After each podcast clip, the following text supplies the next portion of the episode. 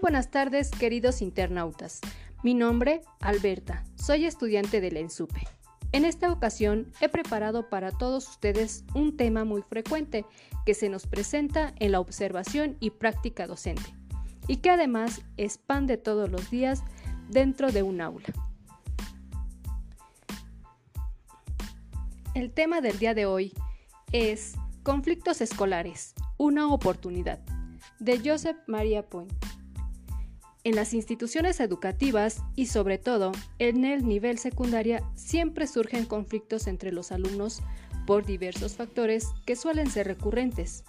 Es importante que como docente conozcamos a nuestros alumnos para realizar intervenciones adecuadas y mediar situaciones de conflicto que surjan en el aula tomándolas como una oportunidad de desarrollo, de mejora en la convivencia.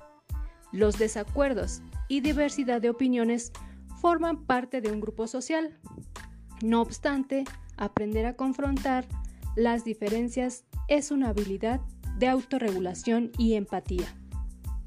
Hay situaciones de conflicto repetitivas en los grupos escolares en los que influyen la edad y el contexto social, los conflictos recurrentes pueden ser por el noviazgo, la forma de expresarse o pensar sobre algún tema, riñas familiares, por la posición que se tiene entre los amigos, etc. Pero ¿cómo respondemos a los conflictos? La respuesta a los conflictos entre los involucrados normalmente es con agresiones verbales o físicas que afectan a la integridad de los involucrados.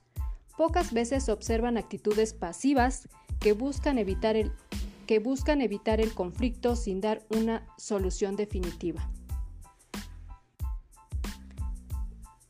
Como docente, tener una respuesta ante los conflictos es decisiva para evitar consecuencias futuras.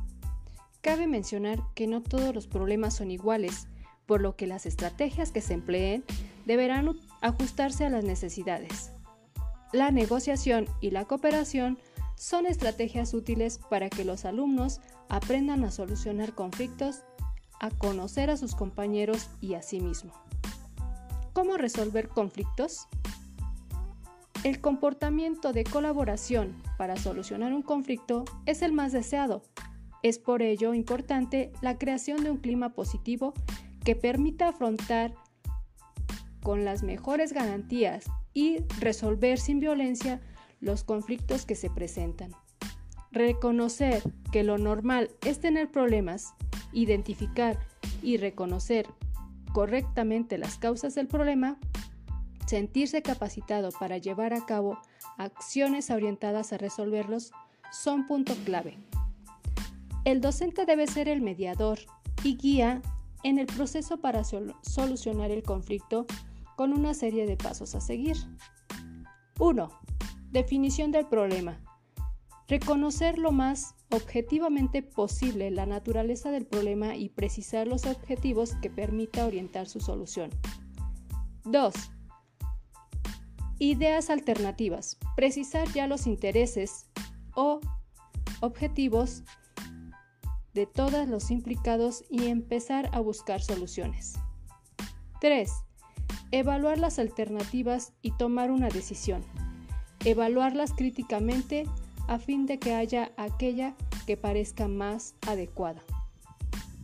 4. Puesta en práctica de la decisión adaptada y evaluación. Prever los detalles y los pasos que se han de seguir en su puesta en práctica y prever asimismo los mecanismos de control que permitirán evaluar su eficacia. A partir de los resultados será posible dar por válida la solución. Los pasos antes mencionados pueden ser repetidos tantas veces como sean necesarias hasta encontrar plenamente la solución del problema. Espero que la información antes citada sirva Espero que la información sirva para una práctica docente exitosa. Hasta pronto.